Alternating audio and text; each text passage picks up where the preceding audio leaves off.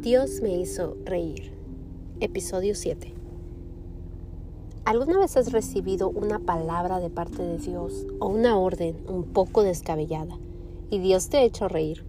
Sin lugar a dudas hay cosas que nos parecen fuera de orden o como que no están muy bien.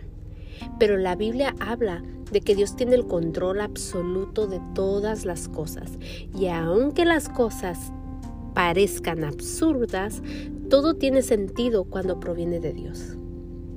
Sara en algún momento se rió de lo que Dios dijo sobre ella, pues era descabellada la idea de imaginar que ella podría tener un hijo en su vejez.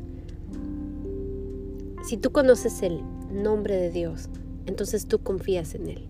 Hay refugio para el oprimido y hay un lugar seguro en los tiempos difíciles. Aún así Dios te hará reír en medio de tu dificultad.